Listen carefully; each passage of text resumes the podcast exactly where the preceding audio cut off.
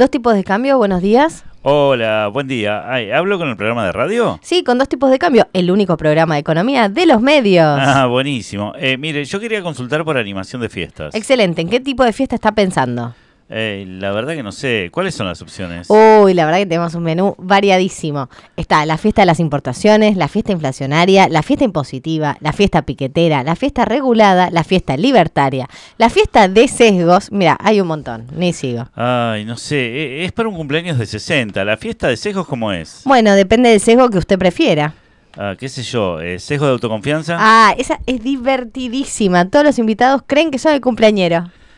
Pero no se diluye mucho el agasajado. No, no, no se va a sentir muy especial, que digamos. Para diluir al agasajado tenemos la fiesta de liquidez. Eh, esa viene con una torta hecha de masa monetaria, pero veo que su interés es muy bajo en eso. Mm, sí, está buscando algo más especial, más original. Entiendo, entonces descarto la fiesta impositiva porque esa se está haciendo mucho últimamente. ¿Y la fiesta libertaria qué onda esa? No está mal, no está, ¿sabes qué puede andar? Pero, ¿de, de, de qué se trata? Es bastante entretenida. ¿Cuántos son los invitados? Y como 100. Bárbaro, perfecto. En la fiesta libertaria se le sirve comida solo a seis personas, podemos ver quizás alguno menos, y, y el resto, los 94 en este caso, solo mirarían. Ah, ¿y cómo? ¿No comen nada? Sí, obvio que comen los restos que dejan esos seis o cinco que comen, si es que dejan algo, obvio. A- aunque sea, podrían servir polenta, qué sé yo. Ah, esa, esa es la fiesta regulada. Est- Estaba, estaba haciendo una joda. ¿Cómo van a servir polenta en una fiesta? Mira, habíamos empezado con caviar y champán, pero como ganábamos mucha plata con esa, los del salón nos dijeron que bajáramos nuestra rentabilidad. Claro, la rentabilidad es mala para la salud, me imagino. Depende para la salud de quién, ¿no? Una vez me hablaron de la fiesta de crecimiento. ¿Está buena? Buenísima, pero esa ya hace años que no la hacemos. Uh, mira vos, qué barbaridad. Me hubiese venido al pelo una de esas fiestas. Por, por el vecindario hay varias, pero a nosotros no sé, no nos sale bien. Y, y dígame, ¿la fiesta inflacionaria?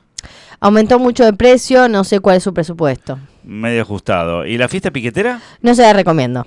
No llega a ninguna parte, además se le demanda mucho y no aporta nada. Qué macana. Y me imagino que la fiesta de importaciones es en dólares, ¿no? Y sí, imagínense. Pero mire, hagamos una cosa. Usted nos dice cuándo y dónde es la fiesta, nosotros vamos y le hacemos un programa de dos tipos de cambio en vivo. No creo que le queden muchas más opciones. No, claro, sí. En ese caso, a lo mejor, eh, creo que voy a ir por esa, ¿eh? Perfecto, nuestro consultor ya lo va a estar contactando para pedirle los, eh, los supuestos de la macro. Espere, espere, espere. No me dijo en qué consiste la fiesta. Ya le dije, es el programa de dos tipos de cambio. ¿Y con el día de la fecha y la consigna de la semana? Obvio, no sería dos tipos de cambio sin eso. ¿Y las columnas de Miri Robner? Sí, una jónica y otra dórica. Amo la noticia insólita. Es nuestro postre más demandado. ¿Y va a estar Paul? Paul se cobra aparte, pero de souvenir se lleva una Barbie de regalo. ¡Vamos! Acecha, no quiero encender la mecha. Dos tipos de cambio, se escucha, se ve y sigue la rima, pero se no siente. y se siente, se siente y está presente. Mi nombre es Pablo Javier Mira, les doy la bienvenida, soy esto el que tiene la remera de Donic, me ven bien ahí, qué bien es algo, papá. Hoy me peiné.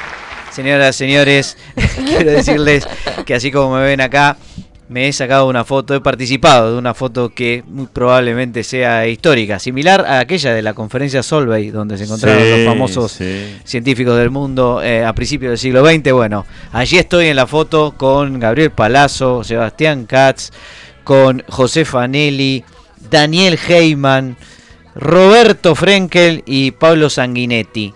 Tremendo equipazo para el Mundial. Tremendo. Yo, yo te digo, mejor que Messi, ¿eh? Sí, no me hablé, querido, espectacular. Realmente estoy eh, completamente orgulloso de haber participado eh, en esa foto, que es el resultado del homenaje a Axel Chuchu, Mm. que eh, tuvo como principal resultado aquella reunión el hecho de que alguien dijo cómo se pronunciaba finalmente aquel, Leon aquel apellido. Leon Y así, Ah, se develó. Sí, se develó. tampoco se entendió mucho. Así que tampoco lo vamos a poder usar. Señoras y señores, quiero presentarles a aquellos que están conmigo, que ya los están viendo seguramente. Uno de mis acompañantes es mujer. Es, eh, es- es, eh, tiene nombre de muñeca y tiene apellido de nadadora. Es nuestra productora, es lo mejor que nos queda. Señoras, señores, con ustedes, Bárbara Williams. Buenas ¿Cómo noches estás, a todos y todas.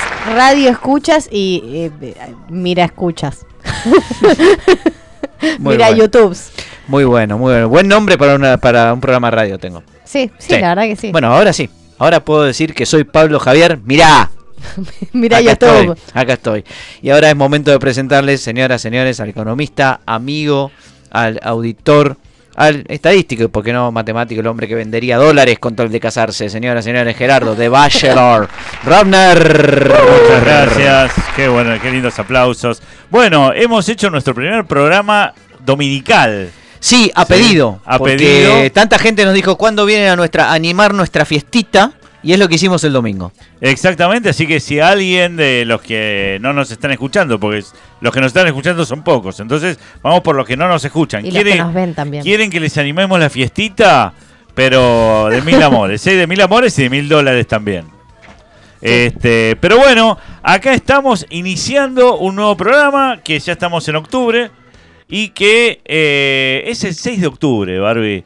¿Qué pasó hoy? Eh, ¿Qué pasó hoy? Hoy, aparte que es el ser de- el Día del Maestro en Sri Lanka, algo importantísimo, así que a todos los maestros de Sri Lanka les mandamos un gran abrazo, no a los de Indonesia, que hubo una matanza hoy en Indonesia tremendo, en un jardín de infantes. Hay, hay que ser, hay que ser, ¿eh? digamos. Hay que ser indonesio. Hay que ser indonesio. Pero bueno, pero en realidad en lo que a economía se refiere es el Día Internacional del Blanqueo. Sí. ¡Vamos! Sí, señores. esperando. ¿Del negreo no hay? che? No, no, no, es del blanqueo. ¿Y por qué se Mm. festeja hoy el Día Internacional del Blanqueo?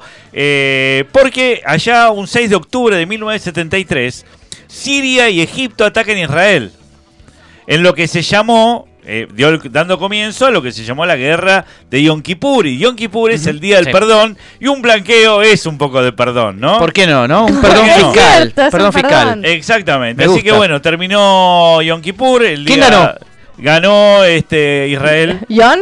Y- y- no, no, Kip- Yom Kippur es todo junto, como López y Planes, ¿viste?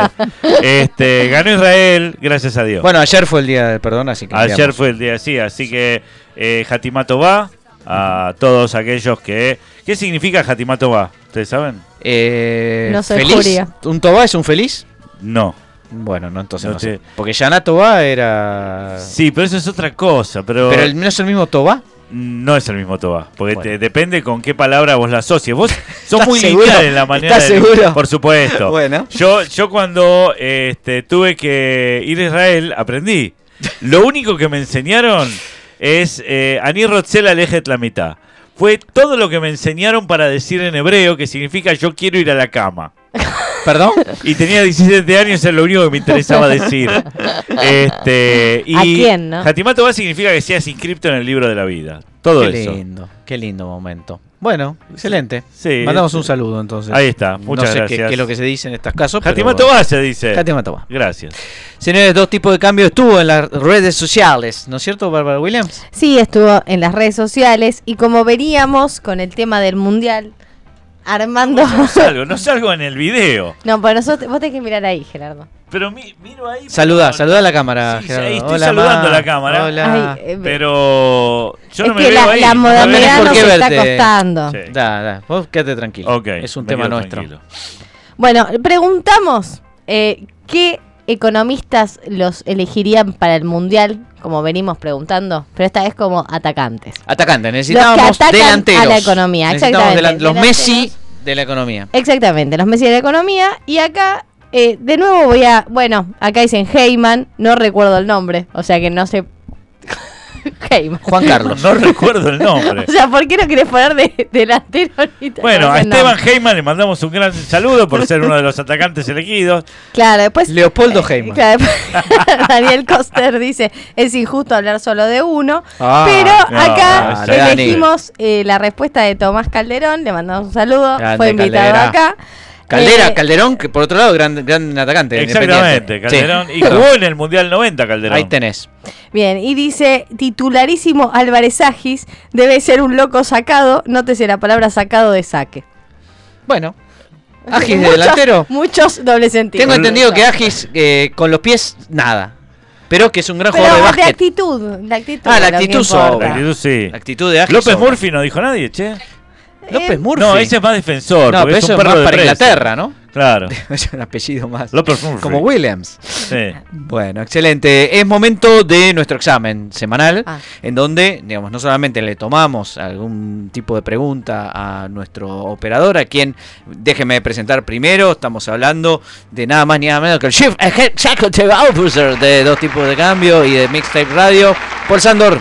¿Cómo le va? Bien, bien. Hoy volviéndome un poco loco, pero ahí vamos, ahí vamos. Un poco loco, Un como poco, la canción. Sí, sí, Muy bien, solo un poco. Solo un poco. Eh, Paul Sandor, como ustedes saben, responde a nuestras preguntas eh, evaluatorias de economía semana a semana y lleva un récord casi yo diría mundial, ¿no?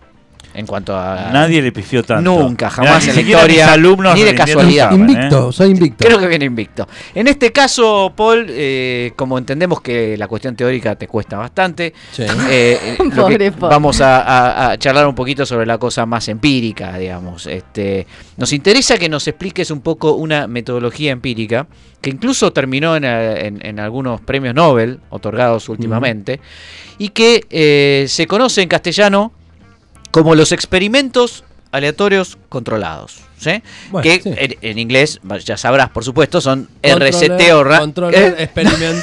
eh, No, no, no. Aleatory. No, empe- empezamos, empezamos Déjame ayudarte. Déjame ayudarte. Random Control Trial. Ah, sí, sí. ¿No? sí. Claro, ahí está. Bueno, quiero que me... RCT. Exactamente, el RCT. RCT. Me Ah, el gustaría famoso- que me dieras un ejemplo de RCT. No. Tenemos, sí. Está bien, perdóname, pero el famoso RCT es Residencia Cooperativa de Turismo que está en Chapadmalal. Que está en Chapadmalal. también, Es otra cosa. An- an- este, bueno, Bueno, no. además de eso, sí. Bueno, básicamente lo que, lo que trata el RCT y el RCP, porque son dos, las dos ramas ¿no? que tenemos RCT y RCP, es de revivir, por un lado revivir a la gente y por otro revivir la economía. RCT y RCP. Bueno, eh, son, este, son ejercicios, son ejercicios que suele- suelen hacer los economistas cuando, no sé, lo llaman y tu acción está bajando. Entonces, bueno, te tienen que hacer como un, un shock. Un- un- eh, economía de shock, que le dicen. Vienen y te dan como un...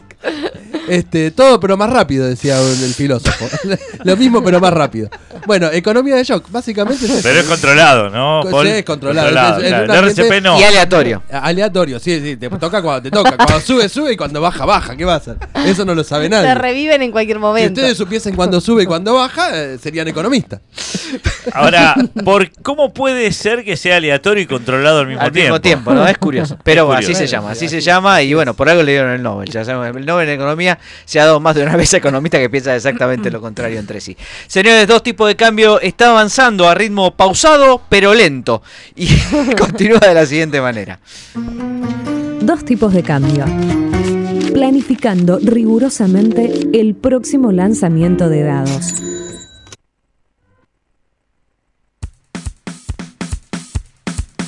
Son los griegos que inventaron nena, fueron ellos sofistas en Atenas, comenzaron con alfa, beta y gamma, pero pronto se fueron por... Gerardo Robner, querido, eh, me interesa eh, Egipto.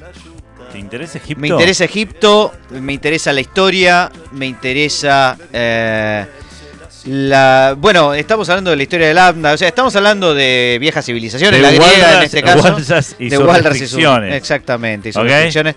Eh, pero digo, hablando de, De eh, Egipto, de Egipto. civilizaciones antiguas, ¿no? Sí. Estábamos hablando de Grecia recién, con historia de Lambda. Me gustaría hablar de las pirámides. Las pirámides, en realidad el, el título de la columna es las pirámides más baja. Porque es la pirámide de más low. ¿Entendés? Eh, ¿Entendés? Más low. Este. y Maslow, la- todo claro, junto. Este, Maslow, todo junto. Pero tenía que ponerle un nombre y nuestra productora, ¿viste cómo te presiona?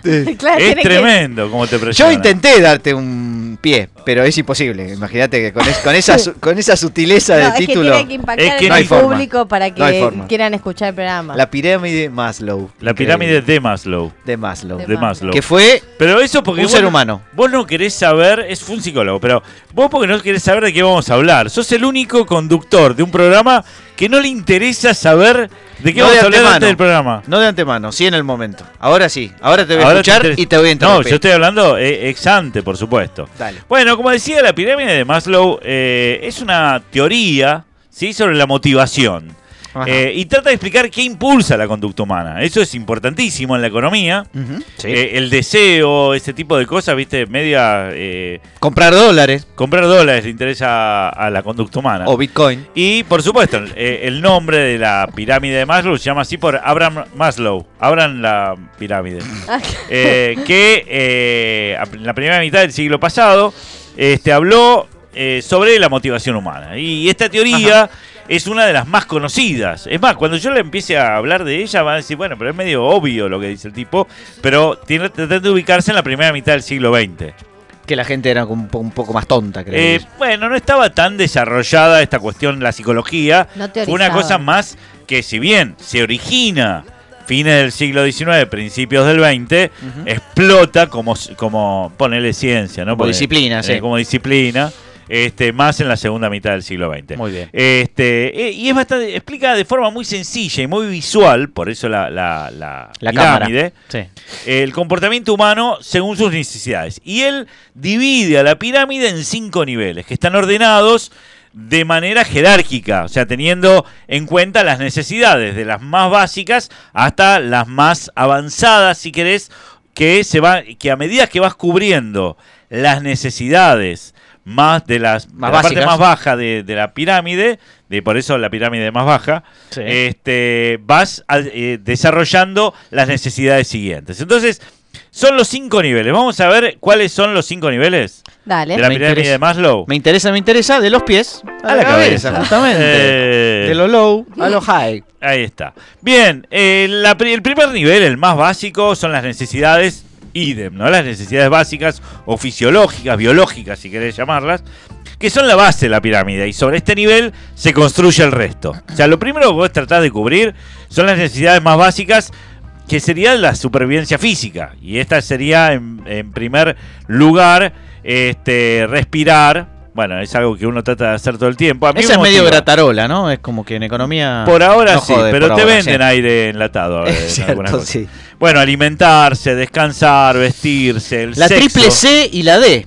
El arte de la respirar triple y. comer. Eh, Ya veo la cuál es la última, pero eh, me falta la del medio. Comer. eh, No eh, es tan difícil. La triple C. Paul, La ul- la tenés, ¿no? Sí, No sí, lo sí. digas. No, lo voy a decir. comer, caminar. No. No, No. comer. No, intentá comer todo el tiempo sin hacer otra cosa. Vas eh, a explotar. Ah, comer sin hacer. eh, eh, comer. eh, Ir que- al baño. Que ver. A E- cagar. evacuar, cagar. evacuar.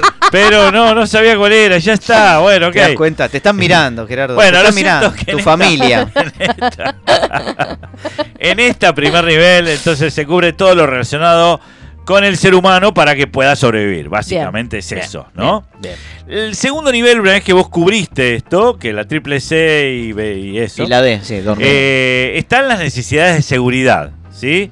Ok, Ah. ya comiste, ya te vestiste, ya descansaste, respirás por otra parte, entonces te Eso querés es sentir seguro. ¿Ok?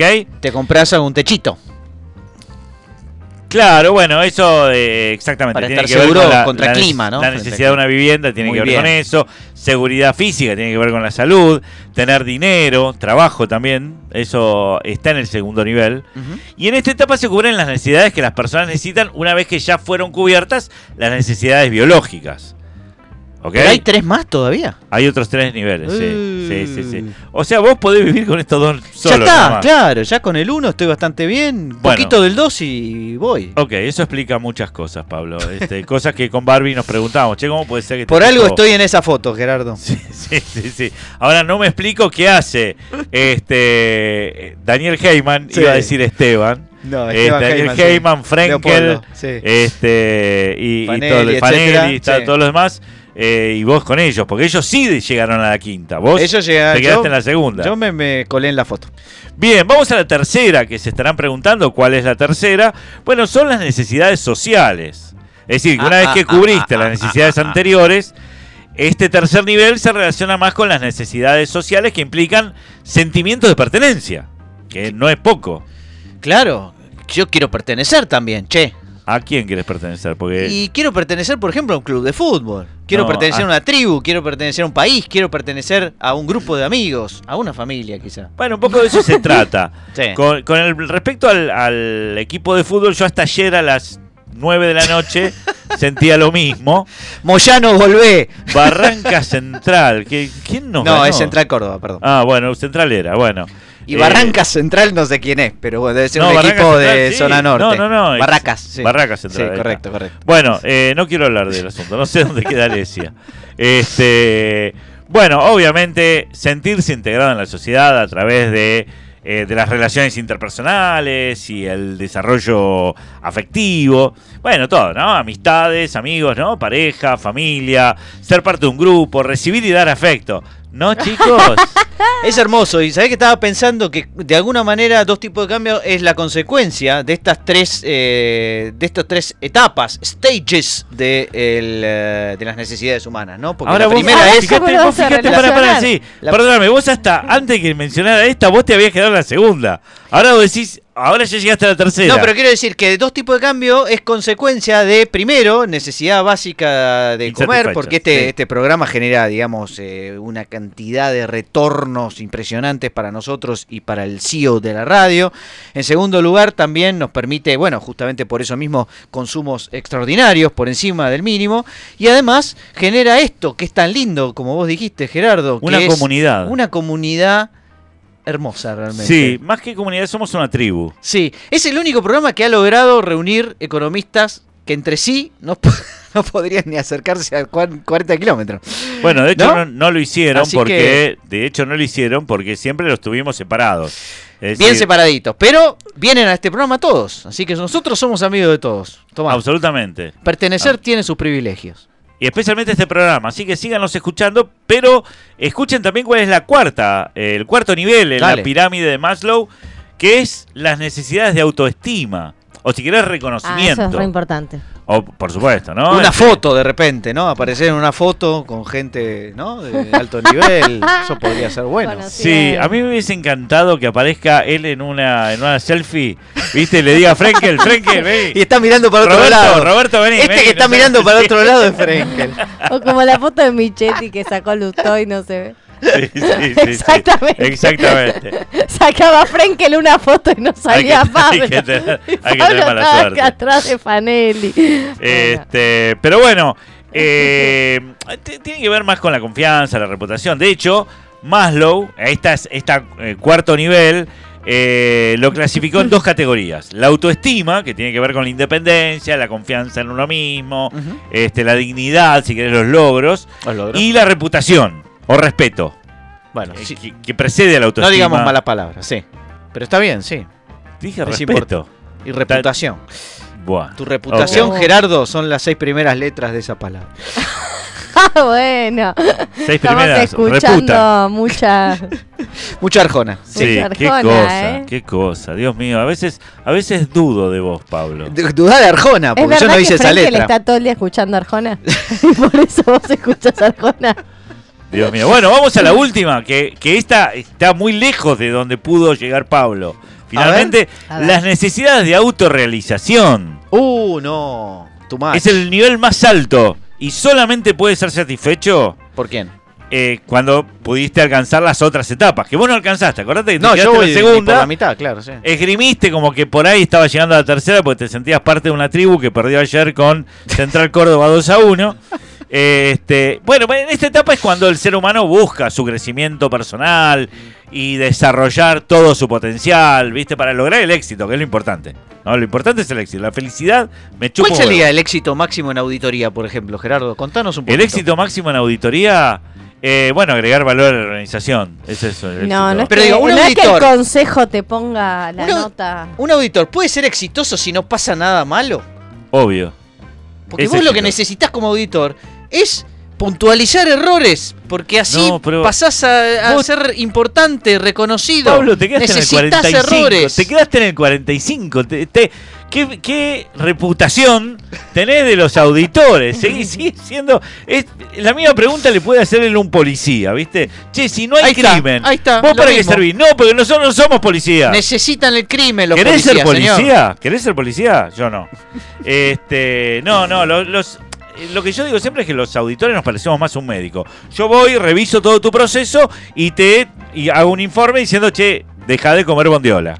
Y yo te voy a decir cuál es la realización de un economista. Los economistas han creído durante siglos que la realización del economista es encontrar un modelo que funcione bien. Y yo diría es exactamente al revés. Necesitamos problemas patológicos. La economía argentina es la, la gran oportunidad que tenemos nosotros los economistas de ser eh, felices. ¿Por de qué? hacer PowerPoint. Porque claro, no terminamos nunca de hacer PowerPoint. Con razón hay tantos semana. economistas acá en la Argentina. Ese, ese. Estamos hecho mierda. Hay unos muy buenos en una foto que me Sí, sí, una foto del Solverein. Bien. No le habías dicho. Eh, bueno, en esta etapa es cuando el ser humano busca su crecimiento personal.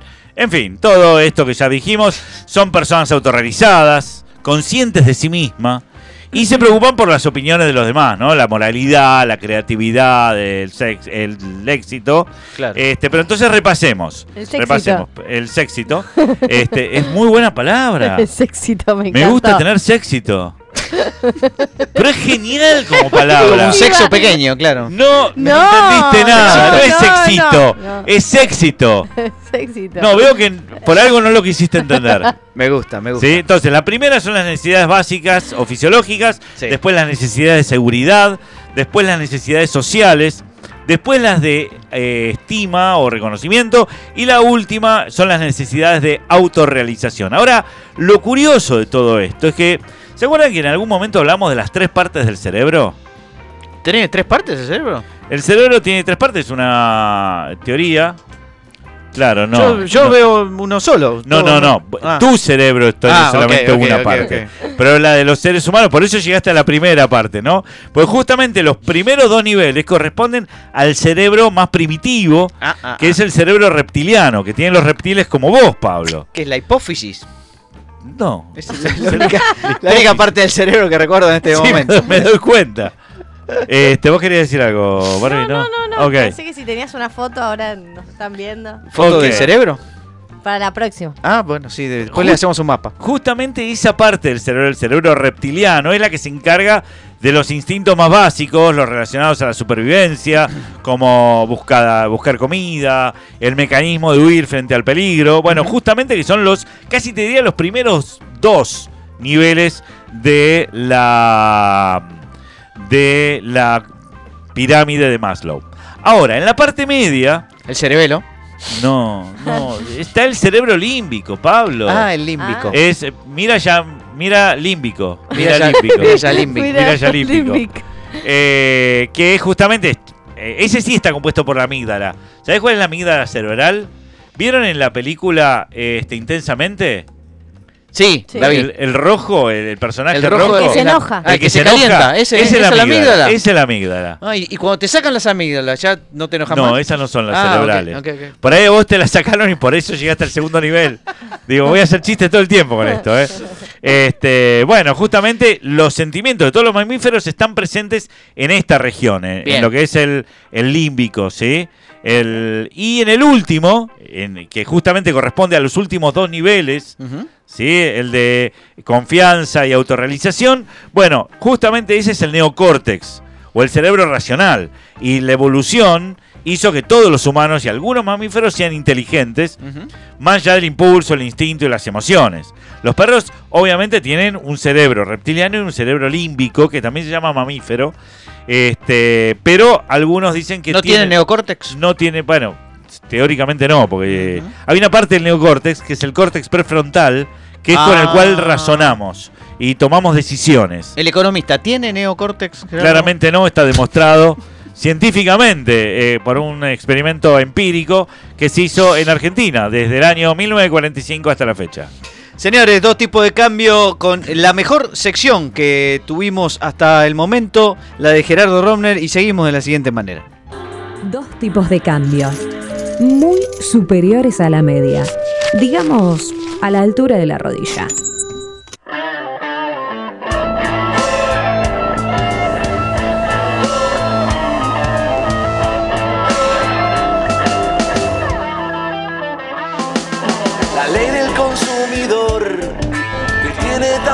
Ocupada.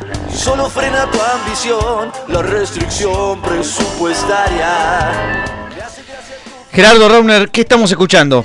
Estamos escuchando No te encuentro utilidad, de Ah. Solución de Esquina, Micro Rock Extremo, temas de un nuevo disco como Sustituto de tu amor, Te prefiero con cavidad y con la canasta llena.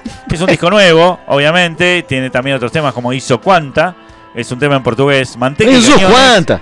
El mapa y el indiferente y no me llames homotético. Señores, dos tipos de cambio. Le da la bienvenida a nuestro invitado del día de la fecha. Es economista de la Universidad Nacional del Sur. Y bueno, a ver si nos escucha Carlos Dabuz con todos nosotros. ¿Cómo estás, Carlos? ¿Nos estás escuchando? Desmuteate ahí, por favor, como dice el presidente. Estás muteado, estás muteado. Estás muteado, estás muteado. ¿Estás allí? ¿Estás ahí, Carlos? ¿Nos escuchas? ¿No se escucha?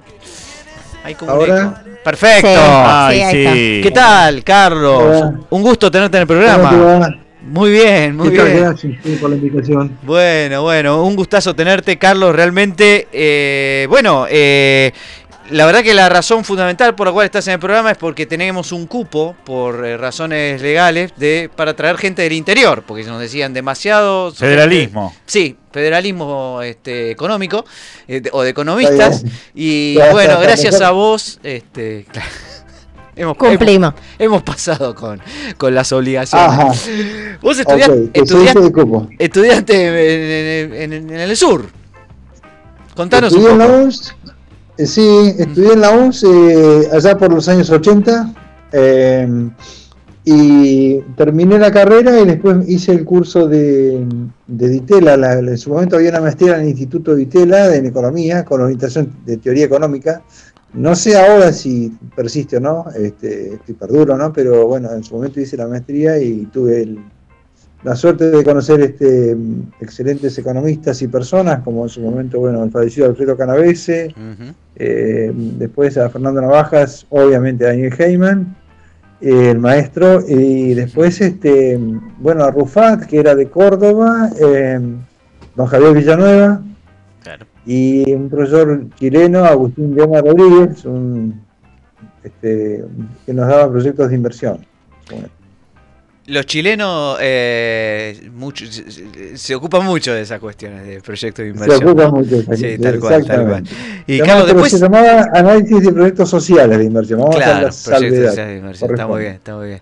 Eh, ¿Vos eh, después hiciste un doctorado en la Universidad Nacional del Sur? En Bahía Blanca estamos hablando, ¿no? Claro, en realidad hice, eh, digamos, eh, terminé de cum- cumplir con los cursos que te pide la UNS para hacer el doctorado, con- contando los cursos de Ditela y, y- y con, con un cupo que quedaba pendiente haciendo cursos allá. En la UNS este, hice los cursos del doctorado y bueno, hice la, la tesis este, de, de doctorado dirigida por, por Daniel eh, Heyman y este, el tema de exposición era el que, bueno, el que escuchaste ayer, que era digamos, la relación entre inflación y variabilidad de precios relativos para el caso argentino del 60 al 90. en su. Esa fue tu tesis doctoral. Exactamente.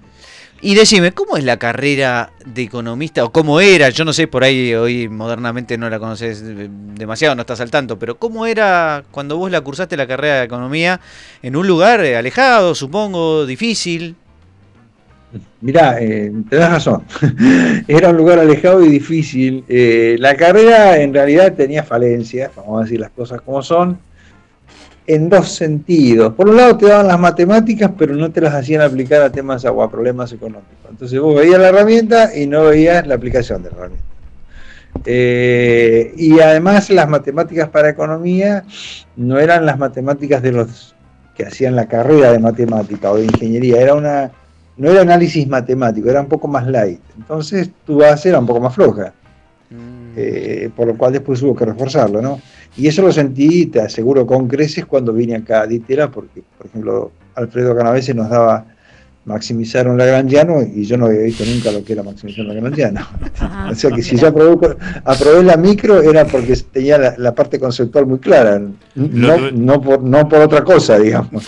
¿Lo tuviste, Alfredo, en Este, crecimiento? ¿Cómo? ¿Alfredo lo tuviste en crecimiento económico? No, Alfredo lo tuve en, en, en realidad el posgrado era un cuatrimestre como de liberación, que te daban una micro básica, una macro básica, La macro básica la hice con eh, Petricola, Alberto. Eh, eh, Ah, ¿Es el estadística padre de Diego? Exactamente. Y mm, gran tipo y gran economista. Eh, y ella era, y había una materia más que era una especie de econometría. Y esta- era micro, macro estadística y yo no me acuerdo exactamente si había una materia más o no, pero bueno, la, las núcleo era esa, las materias núcleo era- eran esas, esas tres. Y em, lo, lo que sí, este, el tema, obviamente, el tema de Lagrangiano lo tuve que aprender para hacer la micro de posgrado con Omar Chisari en la UNS. Veo que te quedaste Este, traumado. con El Lagrangiano de. Daús, Lagrangiano. señores. El- Te quedaste traumado, el El tardío. El Bueno, tardío. tenemos eh, acá eh, uno de los temas que estaba que estuviste escuchando, si bueno vas a escuchar después en el programa, si lo escuchás después, es historia de Lambda Sí. justamente, ¿no? De Ajá. Walras y sus restricciones presupuestarias, un, un- un grupo, que una seguramente banda que se las trae. muy conocida y que seguramente la escuchás Ajá. siempre. Historia de Lambda, donde bueno, el Lagrangiano efectivamente suele tener un Lambda. ¿A vos te gusta el rock alternativo con límites? Eso no, es, no, no. mirá, la- la- de la música soy medio tradicional, no me sacas mucho de Mercedes Sosa, eh, folclore, no, perdón, eh, me da vergüenza decirlo, pero es la verdad, me gusta Sandro. Vamos. Este, Sí, me parece, está muy me bien. parece un tipo muy, me parece un tipo único. Nadie es perfecto, Serrat, Carlos. Me gusta Serrat, el rock me gusta el de los 80 y el de Charlie, el de Sui Generis, pero en lo que ustedes han pasado me gusta, yo he escuchado este, esta, esta Y bueno, esta- son, de- son grupos económicos, Sí. ¿viste? No, no es- no es cualquier Está cosa. bueno, está bueno. Eh, no es cualquier, no, por supuesto. Carlos, ¿tenés ídolos dentro de la economía, internacionales, locales, eh, vivos, eh, históricos? Sí, por supuesto. Sí, por supuesto, sí. Mirá, eh, a nivel nacional, obviamente, Daniel Heyman es, este, es un ídolo indiscutible, ustedes lo conocen. Fernando Navajas es un, es- es- es un tipo de primera en todo sentido. Este, eh, por ahí me voy a olvidar de alguno, ¿no? Eh, por supuesto que son todos relacionados a los temas que yo he trabajado. Bueno, Alfredo era un tipo con una claridad este, explicativa que nunca vi. Alfredo Canavés era un, Notable. sí. y una, una, Y una precisión, ¿no? claridad para- ¿eh? Y precisión al mismo tiempo, o sea, era intuitivo y además Notable, era preciso. notable. Aparte te hacían, te- te- a mí me hacía que me guste la micro, con eso te digo todo. Eh, y bueno, después este a nivel desarrollo, eh, qué sé yo, no lo conozco en persona, pero Debra Wright creo que es un tipo que ha hecho una gran, un gran un aporte con el libro de desarrollo económico. Eh, y en crecimiento, bueno, me, me gustó mucho un, un paper que me, me sugirió Daniel Gema en su momento de, de Galor.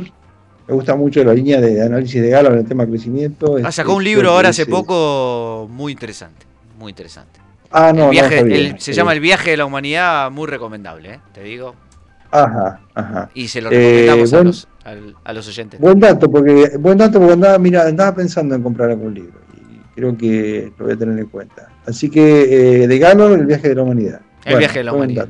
Bueno, vayamos al, al tema que, que- que más te interesa, al tema macro más, eh, más importante que has desarrollado. No sé cuál es la razón de tu interés en este tema, pero bueno, alguna verdad, este, que es el problema de la inflación en Argentina. Pero una dimensión muy particular estudiaste vos. Contanos un poquito.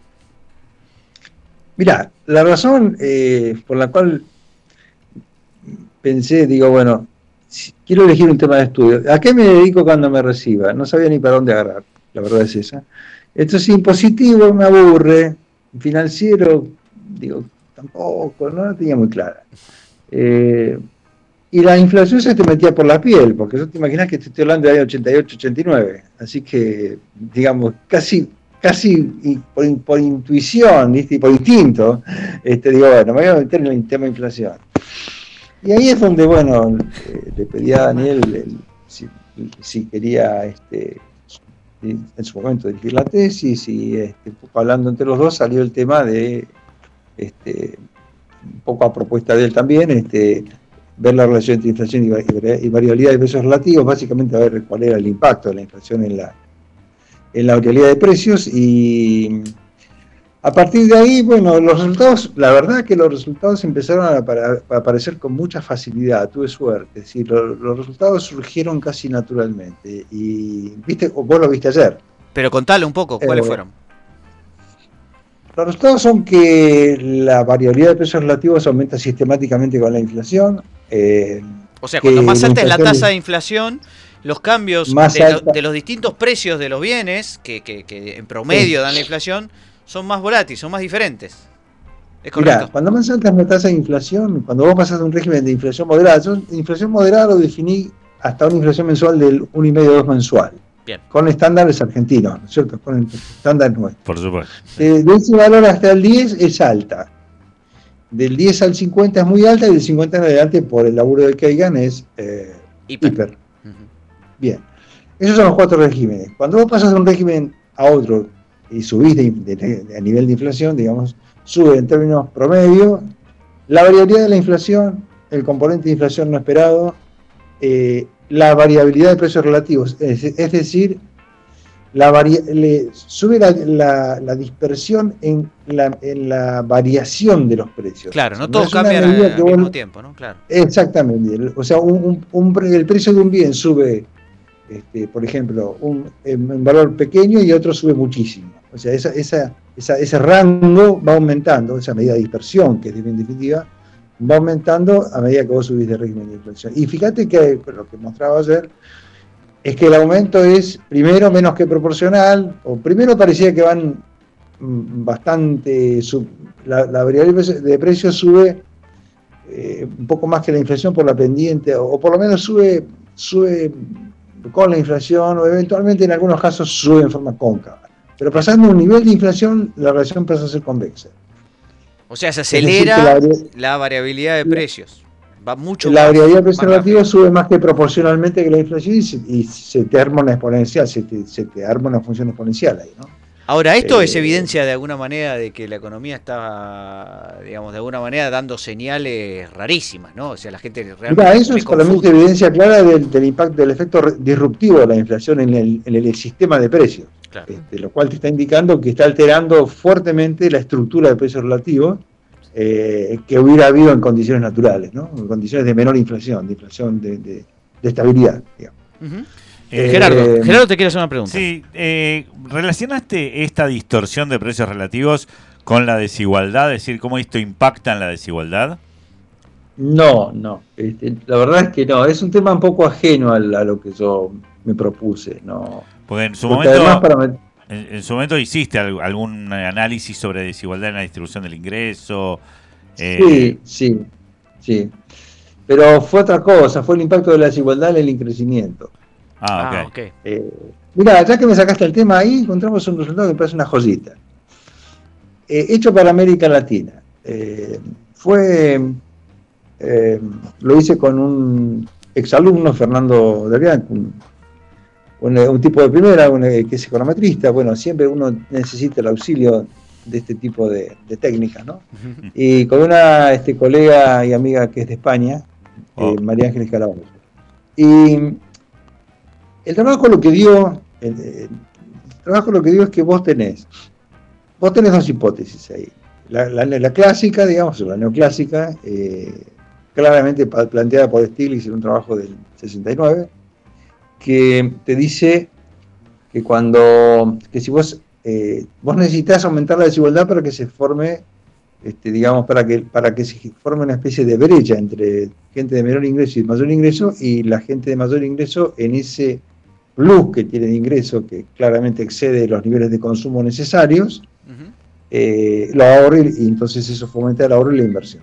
¿no? Por lo cual, un, un cierto nivel de desigualdad es necesario para aumentar el crecimiento.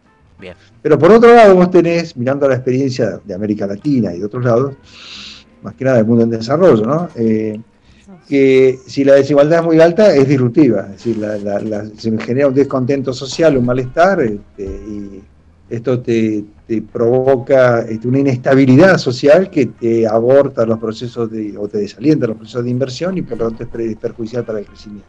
Claro. La pregunta es, bueno, ¿dó- ¿cuál es el justo medio? ¿Cuál es, eh, ¿Dónde te parás? ¿Muy arriba en la desigualdad? ¿Muy abajo? Bueno, ¿dónde? Entonces lo que encontramos es, dividimos la, la muestra total de países por deciles, no tanto por país sino por deciles, ¿no? De toda la muestra, Sí. encontramos que en los deciles de menor ingreso, de, perdón, eh, sí, de menor ingreso, sí, de menor ingreso, la desigualdad, un aumento en la desigualdad te baja el crecimiento, o sea, ahí genera conflicto social. Bien. Pero cuando estás en el decil más alto, en el último decil, ahí la relación se pone, se forma, se torna positiva. Es decir, que ahí los, los que tienen un ingreso bajo no es tan bajo como para no bancarse un aumento de. Claro. Ah, da, da intuitivo, ¿no?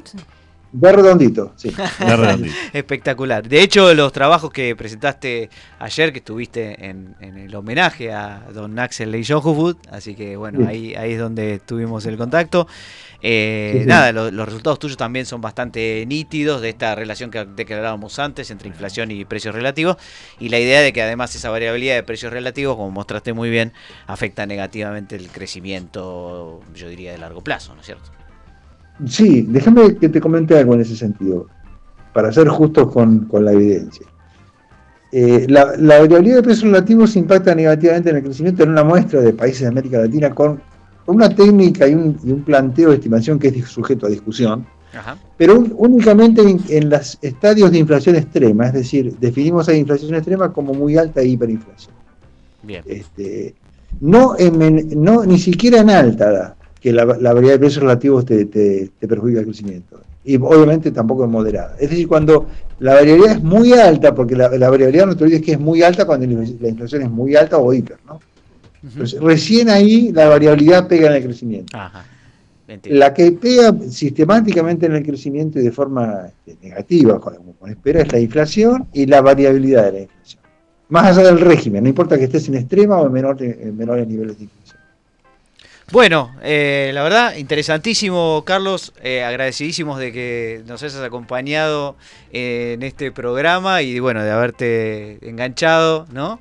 Acá en Bueno, Buenos sacaste, Aires. me sacaste confesiones inesperadas, mirá. Confesiones Sí, sí, inesperadas. Nos dejaste una primicia. Nos dejaste una Para primicia. toda América Latina. Y bueno, y este, este tema del lagrangiano de Dabus está una cuestión para charlar con, No, con no, ya lo aprendí, ya lo aprendí, por favor, que quede claro.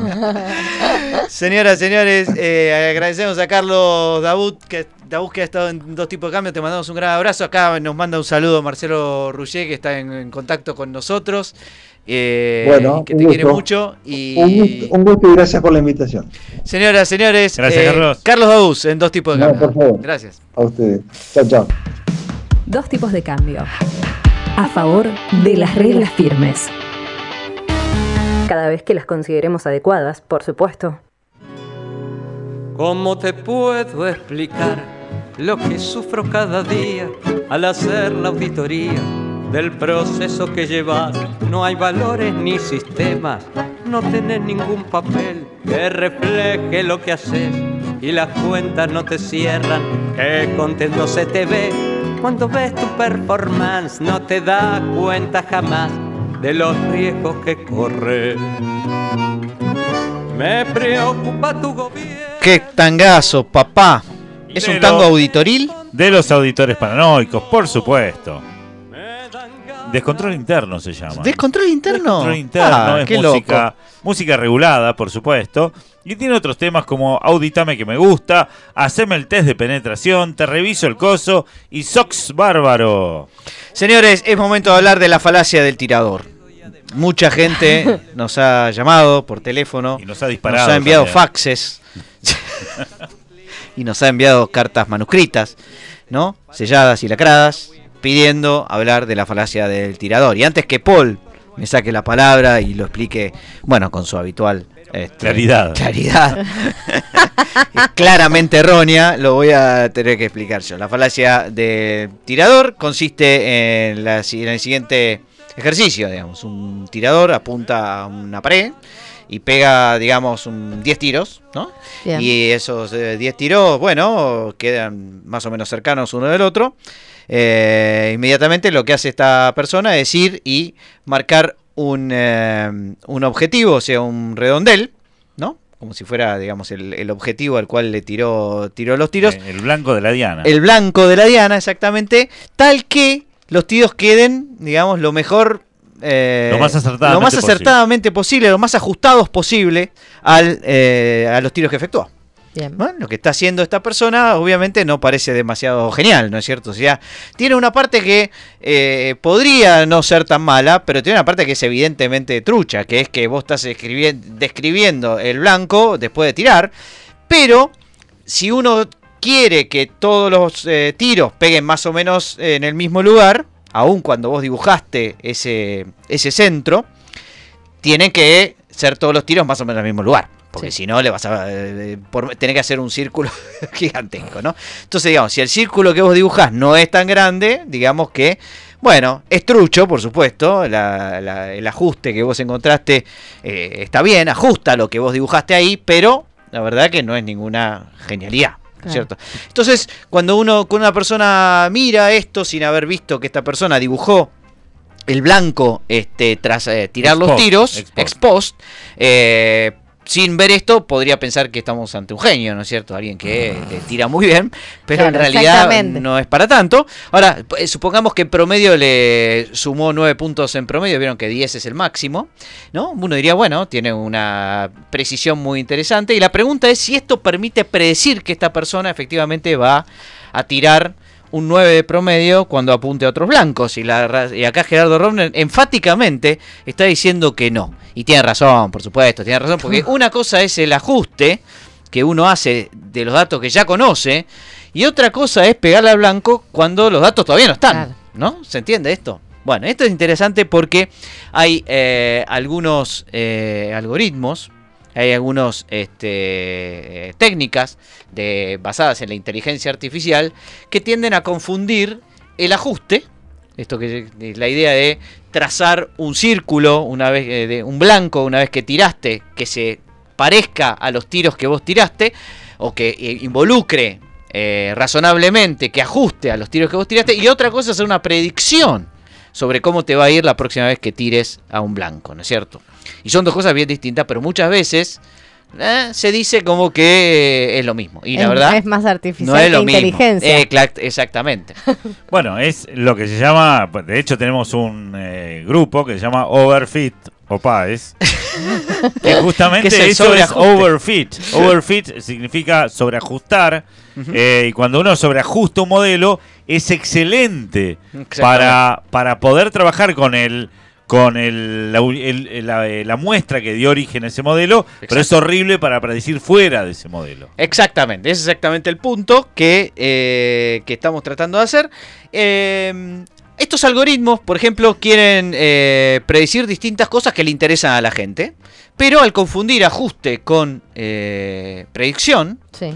eh, muchas veces dan una eh, sensación este, equívoca sobre la capacidad que tienen estos algoritmos de predecir el, el- el futuro. Por ejemplo, eh, hay un algoritmo que eh, intentó predecir eh, la cantidad de divorcios de un Ah. grupo, una muestra.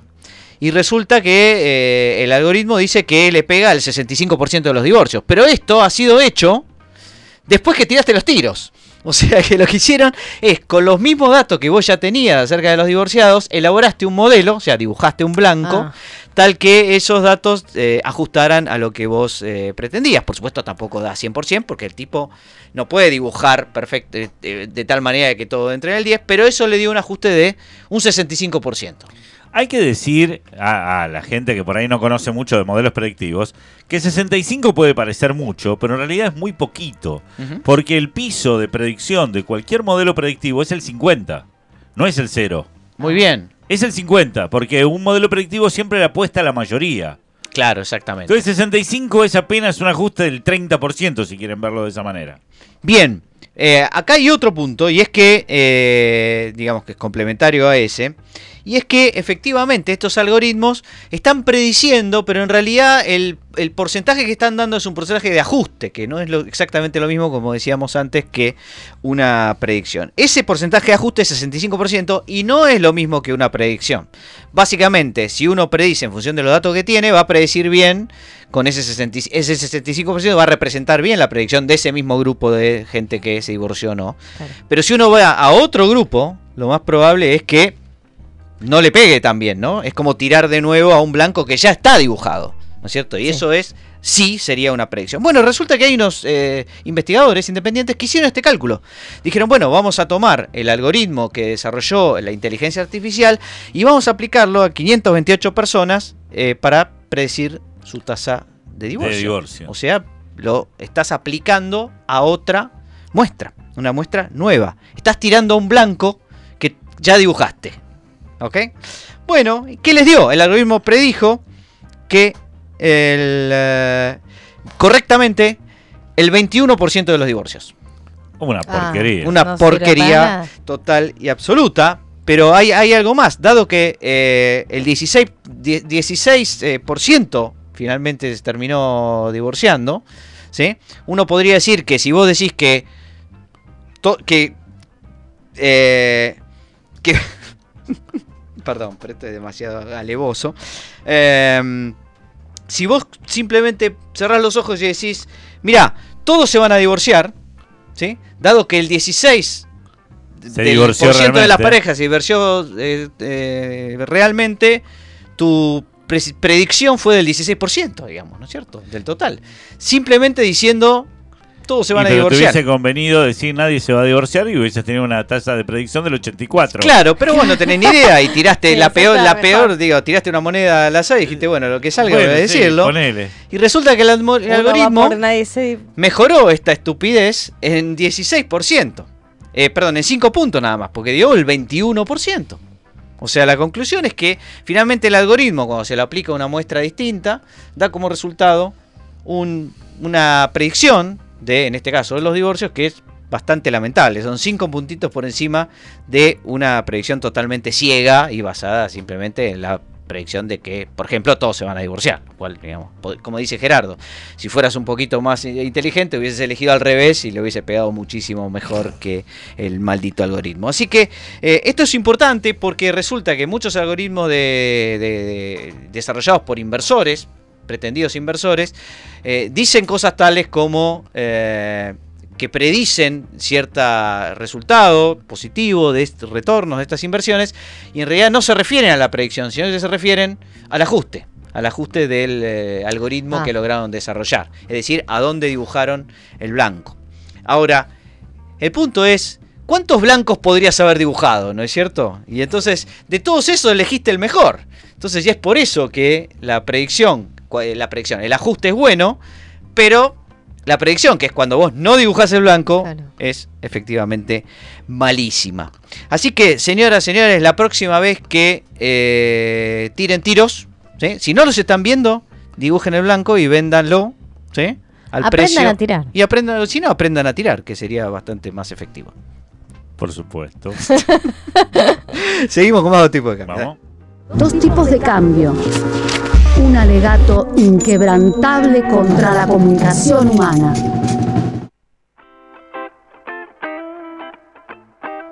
Dos tipos de cambio despidiéndose en eh, segundos. Pero antes, la noticia insólita, Gerardo. Bien, esto vamos a relatar cómo fue esta noticia. Un grupo de amigos se fue a un pueblo allí por, eh, creo que, creo, no sé si, ¿dónde era? Eh, Irlanda. En Irlanda. Oklahoma. En Irlanda, en Irlanda, no, Oklahoma no, Oklahoma eh, en Ya Broken pasó. Arrow. Eh, Un grupo de amigos se fue a un pueblo cercano ahí en Irlanda, se hospedaron en un hotel y salieron cerca del pueblo para pasar la noche y pasarla bien. bueno, eh, bueno. En esa noche consumieron alucinógenos. Ah, ah. ¿no? Y mientras todo era risa, Un uno de ellos.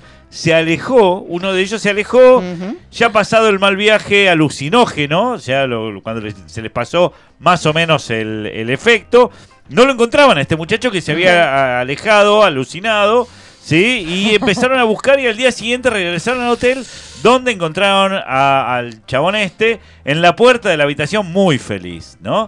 Entonces el chico había asegurado, el chico les dice, che, acabo de encontrar un duende, lo tengo ahí, le pedí que me lleve a la olla de oro. ¿Vale? Porque si La- vos encontrás es la historia, duende- la historia del duende, claro que. Claro, el tipo está en Irlanda. Imagínate que se encontró Claro. un duende y dice: Lo tengo acá encerrado en el armario. Y No. efectivamente, eh, el. ¿Un duende muchacho- existen los duendes? Bueno, el muchacho, el resto fueron al armario a ver si decía la verdad. Y en el closet había un enano que el chabón había secuestrado. Lo había, lo había encerrado en el closet. Bueno, obviamente, era una persona con enanismo y el sujeto. Y el chabón lo, Bueno, lo- casi un duende. lo denunció por ¿Cómo está? secuestro. Decime que le puso un jardinero verde y un trébol en la boca. No, pero tremendo. Pobre señor enano. Bueno, a ver, todo muy. Y un sombrero. No era la primera vez que le pasaba, pobre enano. Parece que fue, fue verdad, es muy conocida en esa universidad ahí en Irlanda. Y el chico afrontó serios problemas legales, obviamente. Claro. Me imagino. Lo agarraron por, secuest- Y además- por secuestro. Y de discriminación. Y sumale. aparte, encima de eso, y se quedó sin la olla de oro. No quiso lanzarlo tampoco, ¿no? Porque es un deporte. Tremendo, eso está en el logo de Wall Street. Claro, el lanzamiento de nano, sí señor. Eh, el señor es noticia insólita si las hay, la de hoy. Nos todo. vamos despidiendo. Eh, Bárbara Williams les da el consejo de la semana. A saber, que ojalá tenga mucho éxito. es ella, es Bárbara Williams, es la mejor, es de Best. Paul, gracias por todo. Nos vemos eh, la próxima ¿Se semana. quedan para la transición? Y hacemos Obvio, transición. Ahí Hacemos están, entra- transición. ahí están entrando, hay que ¿Por qué admitir a no? todos los chicos. Admítalo. Bueno, cerramos entonces eh, dos tipos de cambios, cierren ustedes y hacemos la transición. Entonces nos vemos jueves que viene con más. Dos tipos de cambio.